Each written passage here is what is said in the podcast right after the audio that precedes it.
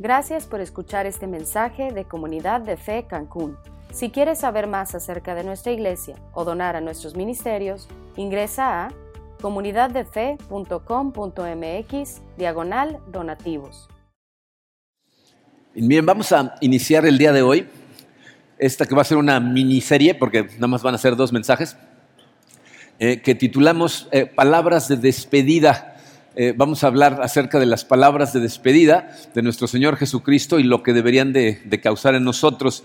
pero miren, cuando, escribí precisamente el mensaje de hoy, está basado en la Gran Comisión, esto me ayudó mucho porque acabamos de terminar nuestra serie en la vida espiritual y hubo ciertas cosas con las que yo me quedé dando vueltas, considerando ciertas cosas, y me preguntaba yo, eh, ¿por qué suceden a algunas personas cosas que a otras no? Es decir, cuando hablamos de la vida espiritual, hablamos de una comunión profunda con el Espíritu Santo a través de las disciplinas espirituales que producen el fruto del Espíritu en nuestra vida.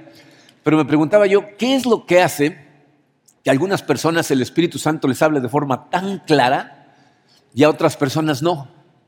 O incluso, ¿qué es lo que causa que en algunas etapas de nuestra misma vida ah, el Espíritu Santo nos hable de forma tan clara, pero haya momentos en nuestra vida en donde eso no suceda? Y aunque miren, hay, eh, muchas razones bíblicas por las que a veces atravesamos por desiertos espirituales, eh, me di cuenta cuando escribí este mensaje que una de las razones por las que no sentimos claramente su presencia está eh, explicada de forma muy clarita en sus palabras de despedida. Y eso es lo que vamos a estudiar el día de hoy. Así es de que vamos a ponernos en manos de Dios y vamos a analizar la gran comisión.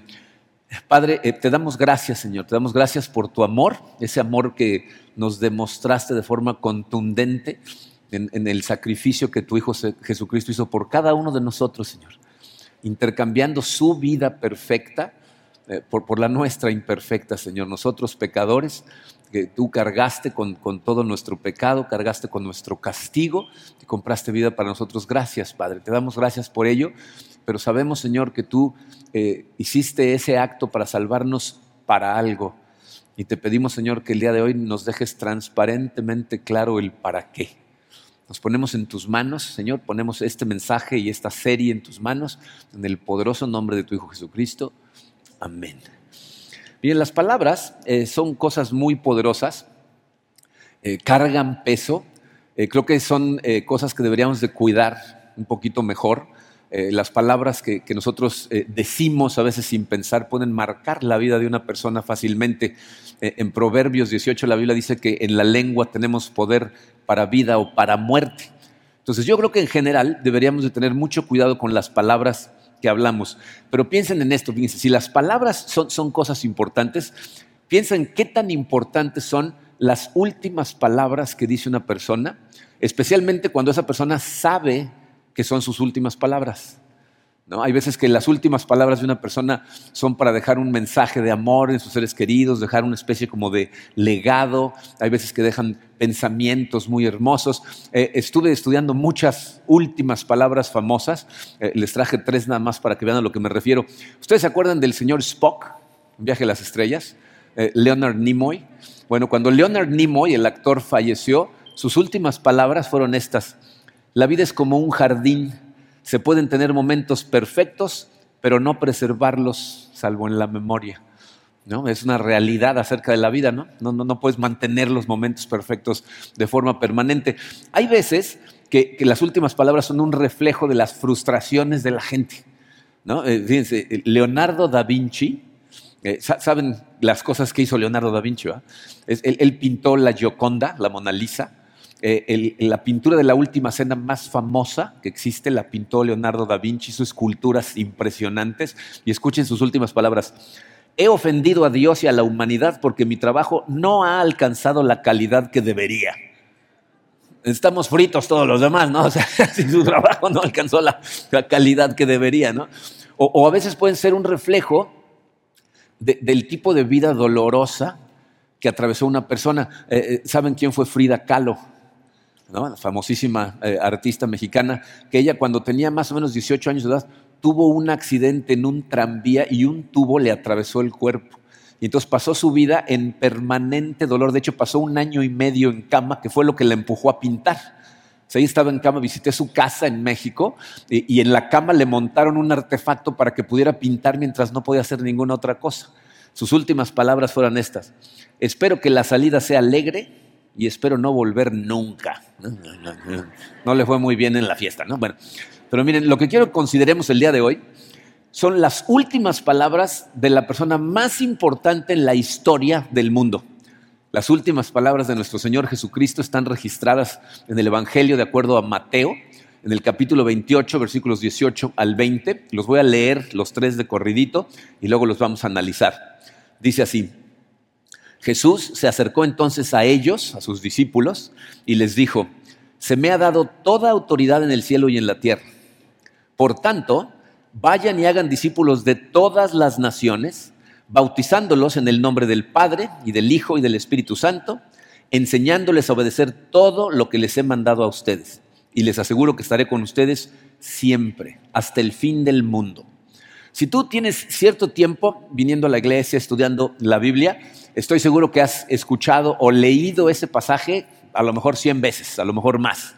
¿no? Es un pasaje conocido específicamente como la gran comisión, la comisión que le dejó Jesucristo a sus discípulos. Y es tan importante que me has oído a mí hablar de esto muchas veces. Hacemos referencia a este pasaje consistentemente porque estoy convencido que este es un pasaje que todos nosotros que nos llamamos a nosotros mismos cristianos deberíamos tener este pasaje siempre en mente y utilizarlo como la guía de nuestra vida. Yo estoy convencido que es precisamente porque no lo analizamos con la profundidad que requiere, que se necesita, que muchas veces no tenemos la conexión que podríamos tener con Dios a través de su Santo Espíritu. Así que el día de hoy lo vamos a analizar despacito. Y miren, es fundamental para esto que, que notes la importancia de cómo empieza el pasaje.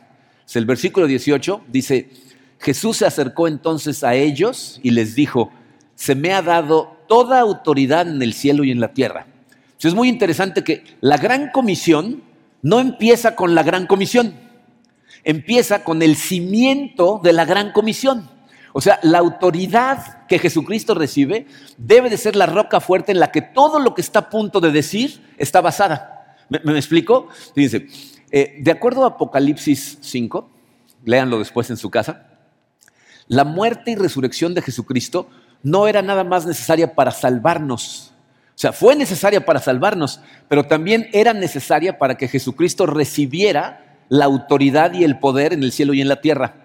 Si leen ese capítulo, dice, eh, eh, em, Apocalipsis es una visión que tiene el apóstol Juan que es llevado al salón del trono en ciertos momentos y en otros a diferentes lugares. Pero en el 5 está en el salón del trono y entonces él describe cómo está Dios en el salón del trono con un rollo que está escrito por los dos lados y cerrado con siete sellos. Ese rollo contiene el plan perfecto de Dios para la redención del hombre y hasta el final de todos los tiempos. Y lo que dice uno de los ángeles en frente de Juan es, ¿quién puede abrir ese rollo para llevar a cabo el plan de Dios? Y dice, no se encontró a nadie, ni en el cielo, ni en la tierra. Y entonces se ponen a llorar porque no hay quien lleve a cabo el plan. Y cuando Juan empieza a llorar, un anciano que está junto de él le dice, deja de llorar porque él puede abrir el rollo y entonces aparece un cordero sacrificado.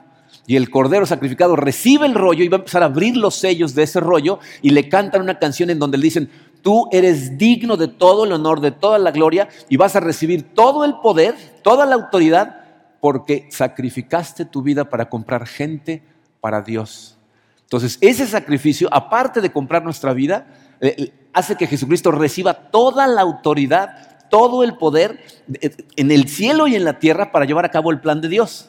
Entonces, fíjense lo que pasa. Después de la resurrección, Jesús va con sus discípulos y está a punto de decirles cuál es el plan. ¿Qué sigue? ¿Qué es lo que quiere que hagan por Él? Pero primero lo que les dice es cuál es la fuente del poder que van a tener a su disposición para llevar a cabo este plan. ¿Ah? Les está diciendo, mi, mi autoridad es divina, viene de Dios y es total. No está limitada ni por tiempo ni por espacio, ¿no? Nos está dando el poder. Ahora, para los discípulos, este debe haber sido un momento crucial, importantísimo. Piensen, fíjense en todo lo que habían pasado hasta ese momento. O sea, los discípulos estuvieron con él durante tres años, lo vieron hacer cosas increíbles, pero estuvieron presentes cuando llegan a arrestarlo. ¿Qué, ¿Qué, hacen después de que lo arrestan? Salen corriendo todos, huyen, llenos de miedo.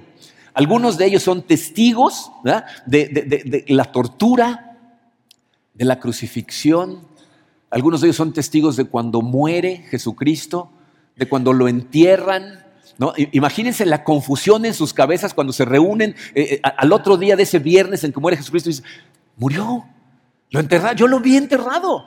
La persona que pensábamos que era el Mesías, el que venía a liberarnos, el que iba a tomar el poder, falleció. Entonces una confusión total, pero de pronto empiezan a oír rumores de que alguien lo vio vivo y se le aparece a dos por allá y luego a dos por acá, y de repente se les aparece a todos ¿Se imaginan la vergüenza que deben haber sentido de que lo abandonaron en su momento de más necesidad?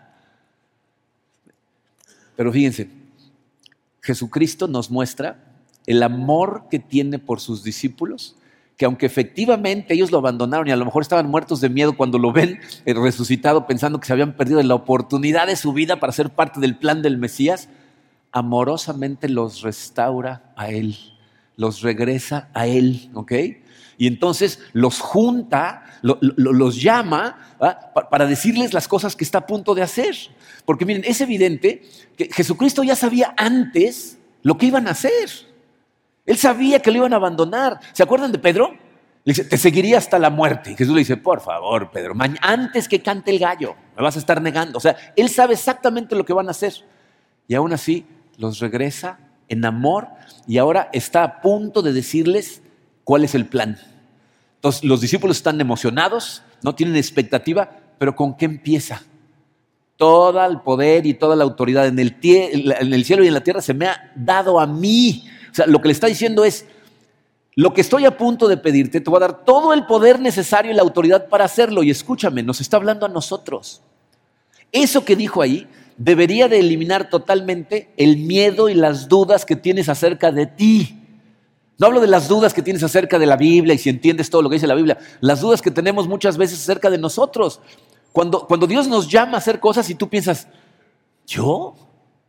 ¿Qué no conoce mi corazón? ¿No sabe cómo he vivido? ¿No sabe lo que he hecho? Aquí nos está diciendo, no eres tú. No es por tu poder, no por tu perfección, es por la de Cristo que Él tuvo, hizo lo necesario para recibir todo ese poder toda esa autoridad y ahora la pone a disposición de nosotros. Tú y yo somos enviados del Rey del Universo y respaldados por su autoridad. Yo no sé en qué circunstancias estás caminando en este momento en tu vida. Eh, ni tampoco tengo idea de qué es lo que Jesús va a pedir de ti, porque a cada quien nos pide cosas diferentes de acuerdo a cómo nos hizo. Pero esto que dijo Jesucristo debería de ser la fuente de tu seguridad y de tu fortaleza, sin importar a dónde te mande sin importar qué es lo que te pida. Después de haber dicho esas palabras, les puede haber pedido lo que sea. Le está diciendo, yo tengo toda la autoridad en el cielo y en la tierra, en lo visible y lo invisible. ¿Ok? Y ahora nos va a decir qué es lo que desea para, para todos nosotros. Versículo 19. Por tanto, vayan y hagan discípulos de todas las naciones, bautizándolos en el nombre del Padre y del Hijo y del Espíritu Santo, enseñándoles a obedecer todo lo que les he mandado a ustedes. Dice, la tarea que nos encomendó a todos es hacer discípulos. Quiero que sean conscientes de que no hay ningún tipo de calificación para este llamado. O sea, no hay asteriscos de excepción por si en este momento no tienes dinero, o estás muy ocupado, o sientes que no tienes la capacidad o la habilidad. Todos los discípulos de Cristo deben estar haciendo más discípulos de Cristo. El llamado es muy directo y, y, puedes buscar en toda la Biblia y no vas a encontrar un solo versículo que contradiga este llamado. No vas a encontrar un lugar que diga, excepto ustedes que lo que necesitan hacer es esto Todos los discípulos de Cristo deben ser discípulos de Cristo. Las noticias son demasiado buenas y el llamado es demasiado claro como para tratar de escondernos de él. Entonces, fíjense, lo que tenemos que hacer es dejar de ver esto como uno más de los programas de la iglesia, como algo que aparte hacemos o que también hacemos. Para esto existe la iglesia, para ser discípulos de Cristo. No es opcional, no es ocasional, ¿no? Ahorita durante esta temporada vamos a ser discípulos, luego nos vamos a enfocar en otras cosas. No es de ocasión ni está reservado para pastores o servidores de la iglesia. Por los primeros 300 años de la iglesia, la extensión del reino fue hecha por gente secular, nadie que trabajaba para una iglesia. Gente simplemente transmitiendo el Evangelio de Cristo. Y eso es lo que espera de nosotros. Todos debemos estar trabajando en hacer discípulos. Ahora, yo sé que esto es algo que nos da miedo, que nos pone nerviosos. Cuando pensamos que ese es nuestro llamado, decimos, ¿yo? Y, me preguntan cosas y no, ¿no? O sea, nos ponemos nerviosos. Y yo creo que por eso Jesucristo nos puso de forma tan clara el cómo. Y se nos da en ese pasaje tres verbos que nos indican acción que tenemos que tomar para disipular a gente. ¿Se fijaron en los tres verbos? Dijo, vayan, bauticen, enseñen. Vayan, bauticen, enseñen. Esas son las tres cosas que tenemos que hacer. Pero antes de adentrarnos en cada una de ellas, quiero que entiendan esto muy claramente. El objetivo es hacer discípulos. Si tú no entiendes que ese es el objetivo, vas a pensar que el objetivo es ir, o que el objetivo es bautizar, o que el objetivo es enseñar. Ese no es el fin, ese es el medio. Lo que necesitamos es gente que siga a Cristo en obediencia. Eso es lo que es un discípulo, alguien que sigue en obediencia al maestro. ¿Ok? Pero bueno, con eso en mente, vamos a analizar estas tres palabras. Dice su programa, tres mandamientos para ser discípulos. El primero dice, vayan. ¿Qué, nos transmite vayan? O sea, tenemos que movernos, ¿no? O sea, tenemos que hacer algo, tenemos que, que, tomar un tipo de acción. O sea, tú y yo, lo que no puede suceder es que vamos a ser discípulos aquí sentados cómodamente escuchando mensajes todos los domingos, ni, en reuniones sociales con amigos ni, muy ocupados en nuestro trabajo todo el tiempo, concentrados en qué tan bien o mal nos va en el trabajo o en la escuela. Ah, o sea, esas cosas no funcionan. Para poder hacer discípulos de Cristo, tu agenda se va a tener que modificar. Vas a tener que hacer espacio para esto a propósito. Te voy a decir cuál es el mensaje que transmite la palabra vayan. Dice tu programa, el discipulado no sucede sin intención. En otras palabras, no vas a poder discipular a alguien más por casualidad. Así no se hacen discípulos de Cristo, son cosas que hacemos intencionalmente, planeadas y estructuradas. Y miren, yo sé que para algunas personas esto va a significar dejar todo atrás e irse a vivir al otro lado del mundo. Y, a lo mejor estás en esta sala y oyes eso y dices, ¿yo? Yo no me quiero al otro lado del mundo, que no sea yo, ya me voy, ¿no? Tienes que entender esto, cuando, cuando Dios pone ese llamado en tu corazón, la gente que en este momento conocemos de aquí, de nuestra iglesia, que está en el otro lado del mundo, trabajando para la gloria de Dios, es gente que Dios les puso el llamado y les quemaba por dentro. Pasaron años orando para que Dios los dejara ir. O sea, no Dios no va a poner un llamado en ti que odies, que te sientas que tienes que hacerlo a fuerza, aunque sea lo peor y no te sale bien y no, no eres bueno para hacerlo. Así no funciona Dios te hace a propósito de la manera en que te necesita. Entonces el llamado que ponga te va a quemar por dentro y a lo mejor te va a llamar a irte a otro lado, pero tú vas a sentir el llamado. Para otros a lo mejor significa participar en, los viajes misioneros que hacemos constantemente. A las regiones aquí o dentro de México o a las, las misiones internacionales, pero continuamente preparándote para poder ser un misionero eh, en esos viajes. O a lo mejor simplemente se trata de platicar con tus vecinos con tus compañeros de trabajo, ¿eh? con tus compañeros de deporte, con tus compañeros de la escuela. Si eres padre o madre de familia, de cajón tus hijos. Ese es tu primer ministerio. Eh, algo que para mí es incomprensible es la gente que dice, yo no le quiero imponer mi fe a mis hijos. Entonces, ¿cuál crees que es tu trabajo? ¿Enseñarles a trabajar? ¿Qué, es lo más importante? ¿La eternidad? O lo que hacemos aquí. Tu primer ministerio son tus hijos. Entonces, para cada uno van a ser cosas diferentes, pero para todos es entender esto. A donde vayas, a donde te mande, vas en el nombre de Jesús y buscas oportunidades para hablarles de las buenas noticias de salvación de Jesucristo. Vamos a hablar mucho más de esto en el mensaje de la semana que entra. Pero quiero que vean cómo lo dice eh, el apóstol Pablo. Fíjense, eh, Romanos 10, versículos 13 al 15. Dice, porque todo el que invoque el nombre del Señor será salvo.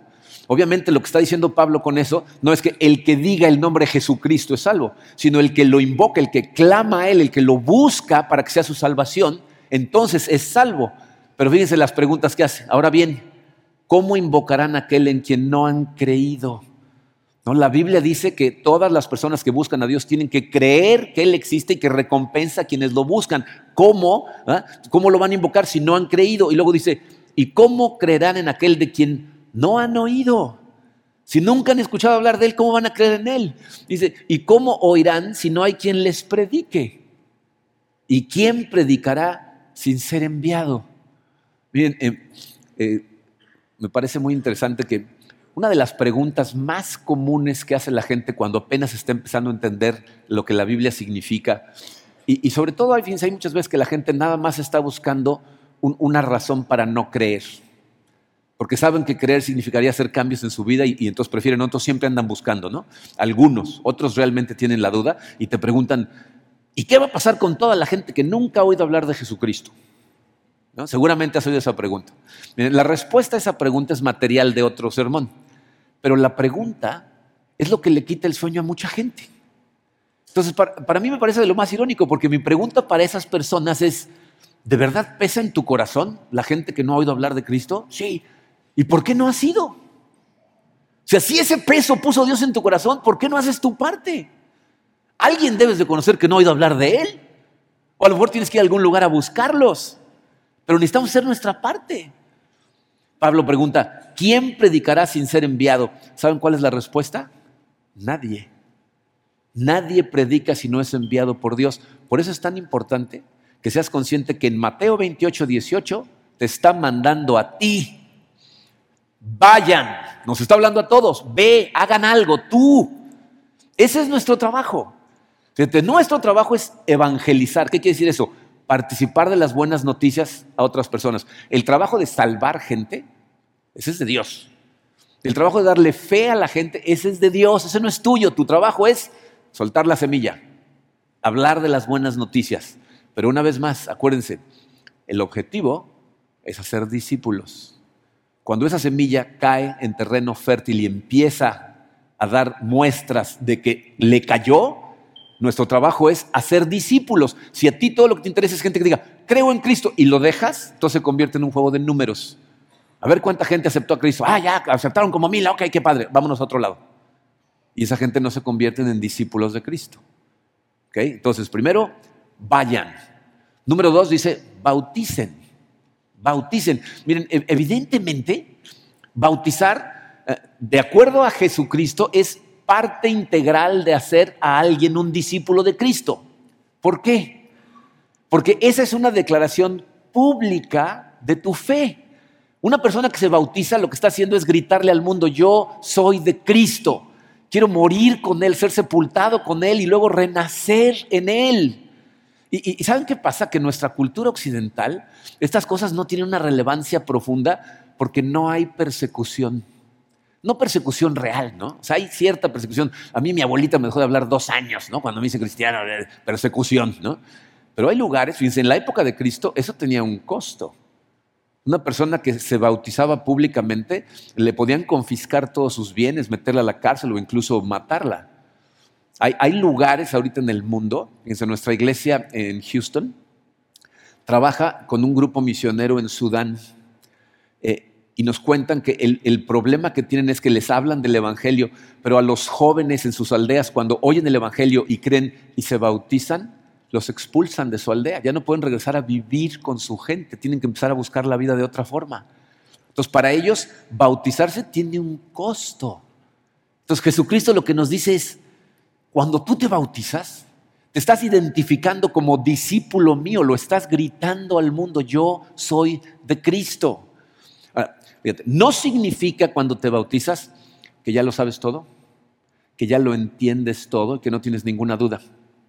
Te lo digo porque muchas veces hay gente a la que le pregunto, ¿ya te bautizaste? No, ¿por qué? Es que no estoy listo. ¿Listo para qué? Se bautizan los que creen. Porque lo que sí significa es que le estás gritando al mundo que eres de Cristo. el bautismo no te da salvación. Nosotros no creemos en eso porque lo único que te da salvación, dice la Biblia, es tu fe en Cristo. Porque por gracia ustedes han sido salvados mediante la fe. No por obras, por nada que hagas, incluyendo el bautismo. Eso no te salva. ¿Ok? Pero lo que sí creemos es que todo el que cree debe ser bautizado. todo el que cree. ¿Ustedes se acuerdan de, de la conversión de Pablo? El apóstol Pablo, antes de ser el apóstol Pablo, era Saulo de Tarso, que era un perseguidor de la iglesia.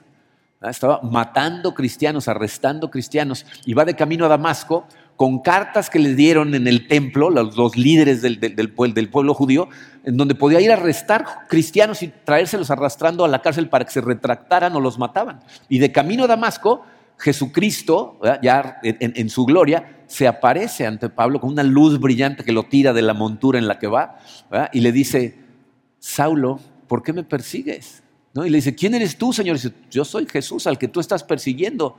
Y entonces Saulo se queda temporalmente ciego. Esa luz lo, ciega y entonces le da instrucciones, le dice que vaya a Damasco, que se vaya a casa de tal persona y luego le da una visión a un señor que se llama Ananías y le dice, ve a tal dirección y le dice la dirección con pelos y pestañas, ¿eh? ve a casa de Simón el curtidor a dos cuadras de la lechería junto a la, o sea, con, con pelos y le dice ahí, ¿no? Vas y hablas con Saulo de Tarso y vas a orar por él. Y dice, pero este anda matando. Y no, ve y ora por él. Y llega Ananías y le dice, nuestro Dios, el Dios de nuestros antepasados, te ha escogido para que conozcas su voluntad. Pone las manos sobre él y empieza a orar. Ah, unas como escamas caen de sus ojos, recupera la vista. Y fíjense las palabras de Ananías, Hechos 22, versículo 16. Y ahora, ¿qué esperas? Levántate, bautízate y lávate de tus pecados invocando su nombre. ¿No? ¿Qué esperas? ¿Se ¿Crees? Sí, bautízate. Te voy a decir lo que eso significa y escúchalo clarito. ¿eh?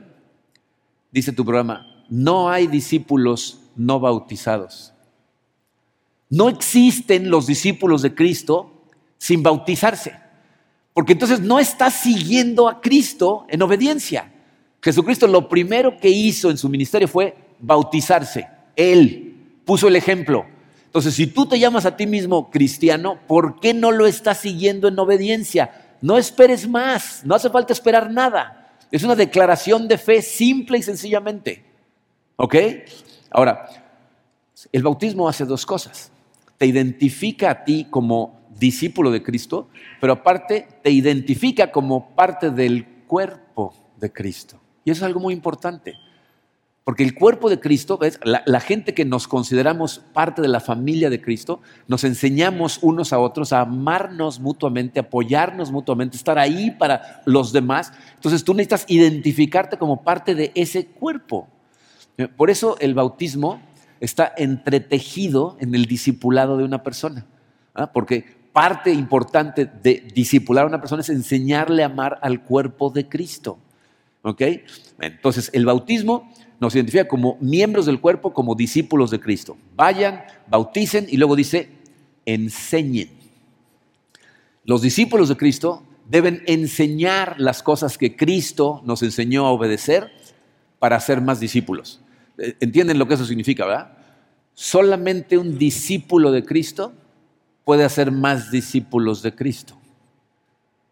una persona que no está siguiendo a Cristo en obediencia no puede hacer otros discípulos. ¿Por qué? Miren, eh, evidentemente esto no se trata nada más de transmitir información, de que la persona aprenda un montón de datos acerca de Cristo, acerca del Evangelio, acerca de la Biblia. Cuando, cuando la información se queda en la cabeza de una persona y nunca llega al corazón, lo que produce es arrogancia, porque ahora la gente se siente superior simplemente porque sabe un montón de cosas. Pero no hay una transformación porque no llega a su corazón. No es hasta que la persona empieza a vivir los mandamientos de Jesús, a vivirlos, que podemos decir, este es un discípulo de Cristo, porque lo está siguiendo en obediencia. Y por eso, miren, e, esto es algo importante que tenemos que hacer para una persona, enseñarle a alimentarse por sí mismo de la Biblia, a enseñarle las disciplinas espirituales que pasamos tantas semanas estudiando, son cosas muy importantes que tenemos que enseñarles. Pero hay otra cosa que es muy importante que tienes que hacer para poder hacer a un discípulo de Cristo, y esta es la que hace discipular más difícil dice su programa, para disipular a alguien debemos vivir lo que enseñamos. Para que tú puedas disipular a alguien, fíjate, tu testimonio de vida es la herramienta más poderosa que tienes para enseñarle a una persona. En, la época de Jesús, eh, cuando un rabí, un, maestro, tomaba discípulos, esas personas dejaban todo y seguían al rabí, se iban con él. ¿Para qué?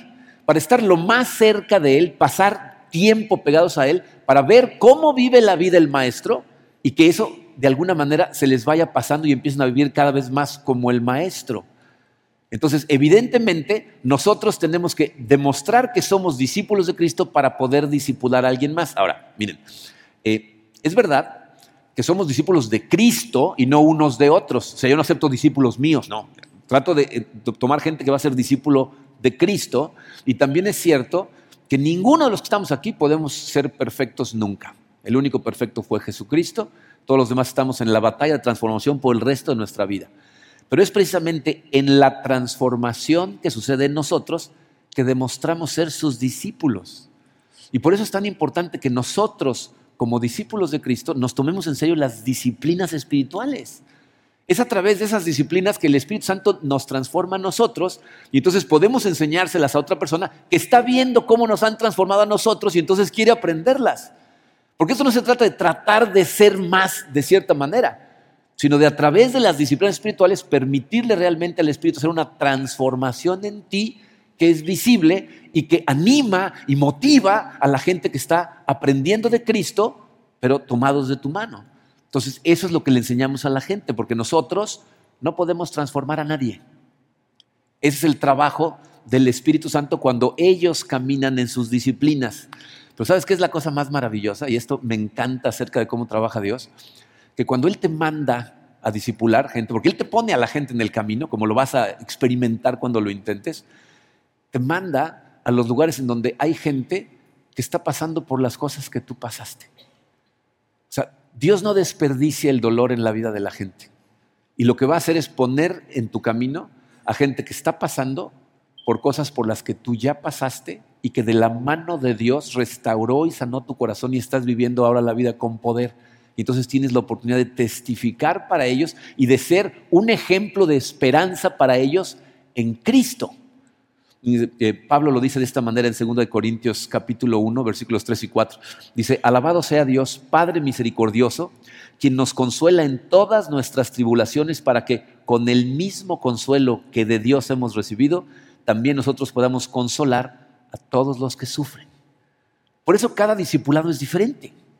Todos necesitamos de las buenas noticias de salvación, pero cada quien experimenta una vida diferente y eso es lo que nos hace a todos los que estamos aquí útiles.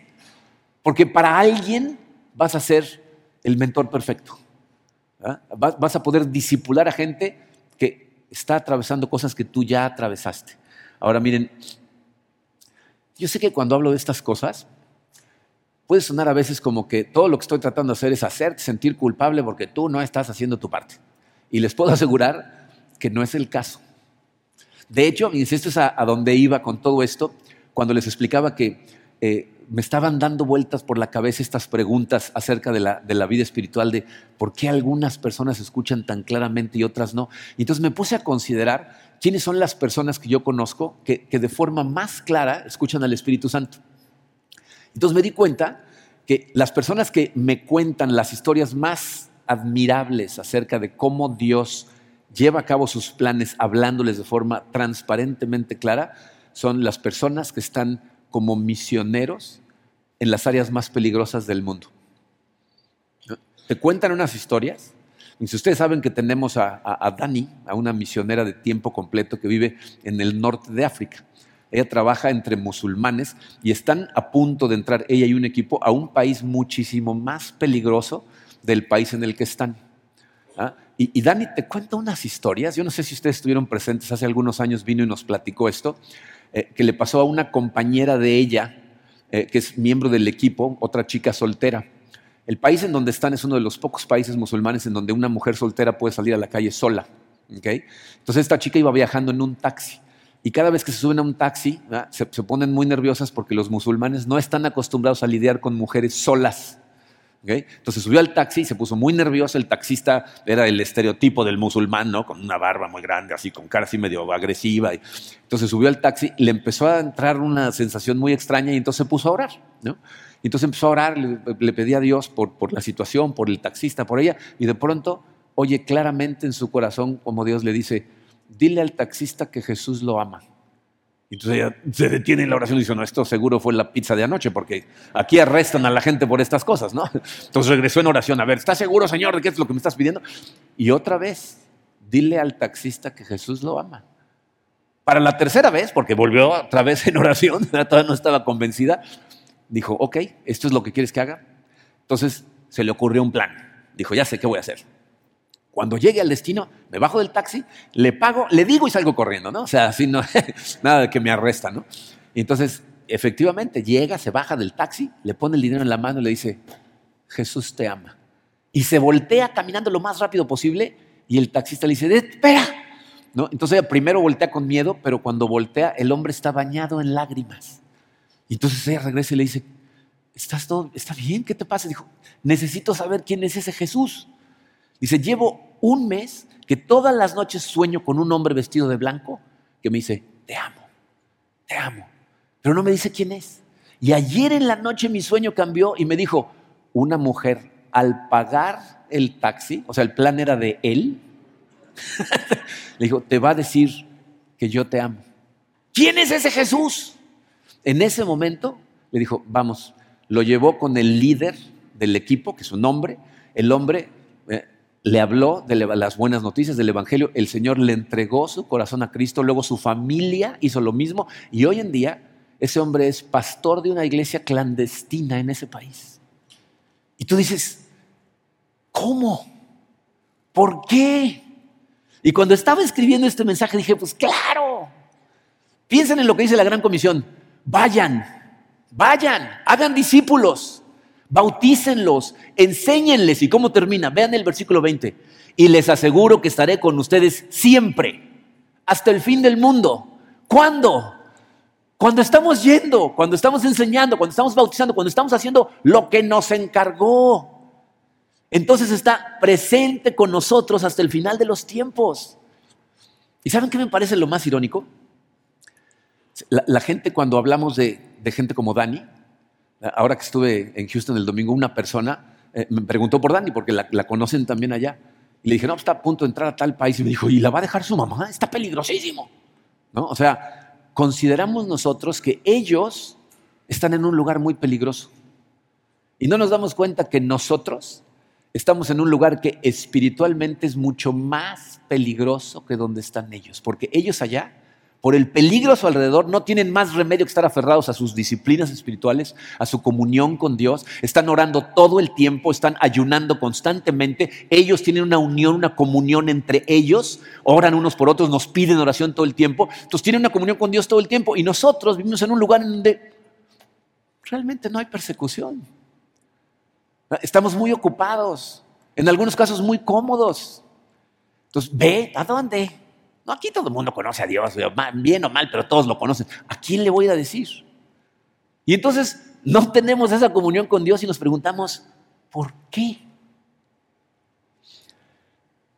Yo la verdad es que no entiendo, ¿no? O sea, ¿cómo es que nos podemos llamar a nosotros mismos cristianos y decir que amamos a Cristo y que seguimos a Cristo, pero no estamos hablando de Él, no estamos haciendo discípulos? Entonces, ¿qué estamos haciendo?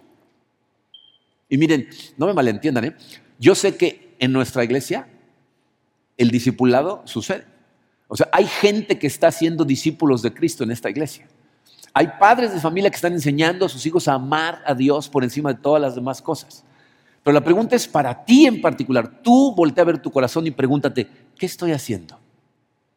¿Estoy realmente viviendo como Él quiere que viva? O sea, ¿creo realmente en las cosas que digo creer?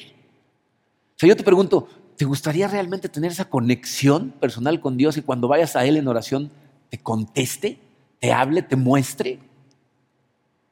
Si tú eh, estás empezando tu caminar, quiero que entiendas que este es un proceso. estas cosas no pasan de un día para otro. ¿eh? El fruto, como el fruto de un árbol, no, no se da de la noche a la mañana, es un proceso de crecimiento. Pero tienes que ir dando pasos. Tienes que ir haciendo ciertas cosas para que Él empiece a trabajar en ti y empiece a llamarte. Pero si tienes con nosotros años y no estás haciendo nada, tienes que preguntarte, ¿qué estoy haciendo? ¿De verdad creo en esto? Porque como hobby, la verdad es que es una aburrición. ¿eh? Si tú de repente te preguntas, ¿por qué mi vida de repente es aburrida? Porque aunque alcanzo ciertos objetivos se siente vacía, esta es la razón. ¿Se acuerdan de la película Corazón Valiente? Eh, la historia del señor William Wallace. Hay una escena, casi al final de la película, en donde está a punto de ir a una entrevista en donde es una emboscada y, sus compañeros lo presienten, ¿no? Y le dicen, pero no te da miedo ir porque si vas te pueden matar. Y él da una respuesta que se me quedó grabadísima. Lo que más me acuerdo de esa película es esa frase. Dijo, toda la gente muere, pero pocos viven realmente. Toda la gente nos vamos a morir. Jesucristo dijo, yo he venido para que tengan vida y la tengan en abundancia. ¿Cómo? Viviendo para Él. Si de repente tu vida no te está sabiendo a nada, pregúntate, ¿estoy viviendo la aventura para la que Dios me puso en este planeta o simplemente estoy sobreviviendo? Y a lo mejor estás sobreviviendo muy cómodamente, pero el corazón se siente igual de vacío. ¿Por qué?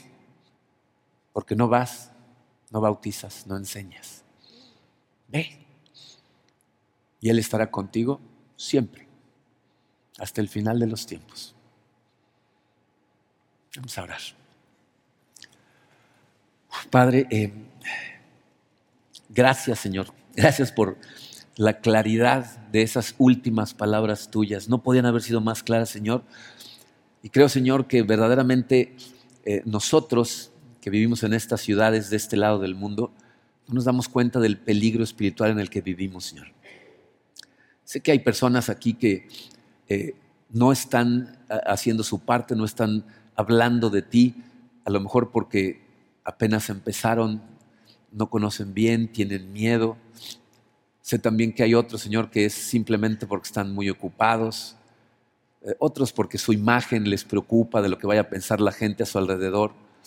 Pero por la razón que sea, Señor, eh, si no lo estamos haciendo, sé, Padre, por experiencia personal, que no estamos viviendo realmente. Eh, te pido, Padre, que llenes a cada uno de los que estamos escuchando estas palabras con tu espíritu de una manera poderosa, para que nos des eh, eh, ese fuego interno que necesitamos para querer ir, para abrir los ojos y ver a la gente que estás poniendo a nuestro alrededor que necesitan escuchar de ti. Para eso los pones ahí. No nos dejes dudar. Recuérdanos, Señor, que no se trata de sabernos la Biblia de memoria, sino de hablarles de lo que has hecho en nuestra vida, testificar. Mándanos a nosotros, Padre. Te pido con todo el corazón que seamos nosotros a los que tú mandes. Te pido, Señor, que mandes gente a nuestro camino y que nos abras los ojos para verlos y el valor para hablar de ti sin miedo, sabiendo que toda la autoridad y todo el poder en el cielo y en la tierra te fue dado a ti y tú lo pones a nuestra disposición. Empújanos, Señor, a querer saber más, a querer aprender más, que estas cosas nos reten y nos muevan en lugar de que nos congelen de miedo. Y haz tu voluntad, Padre. Transforma nuestra ciudad utilizándonos a nosotros, Señor. Nos ponemos en tus manos, en el poderoso nombre de tu Hijo Jesucristo. Amén.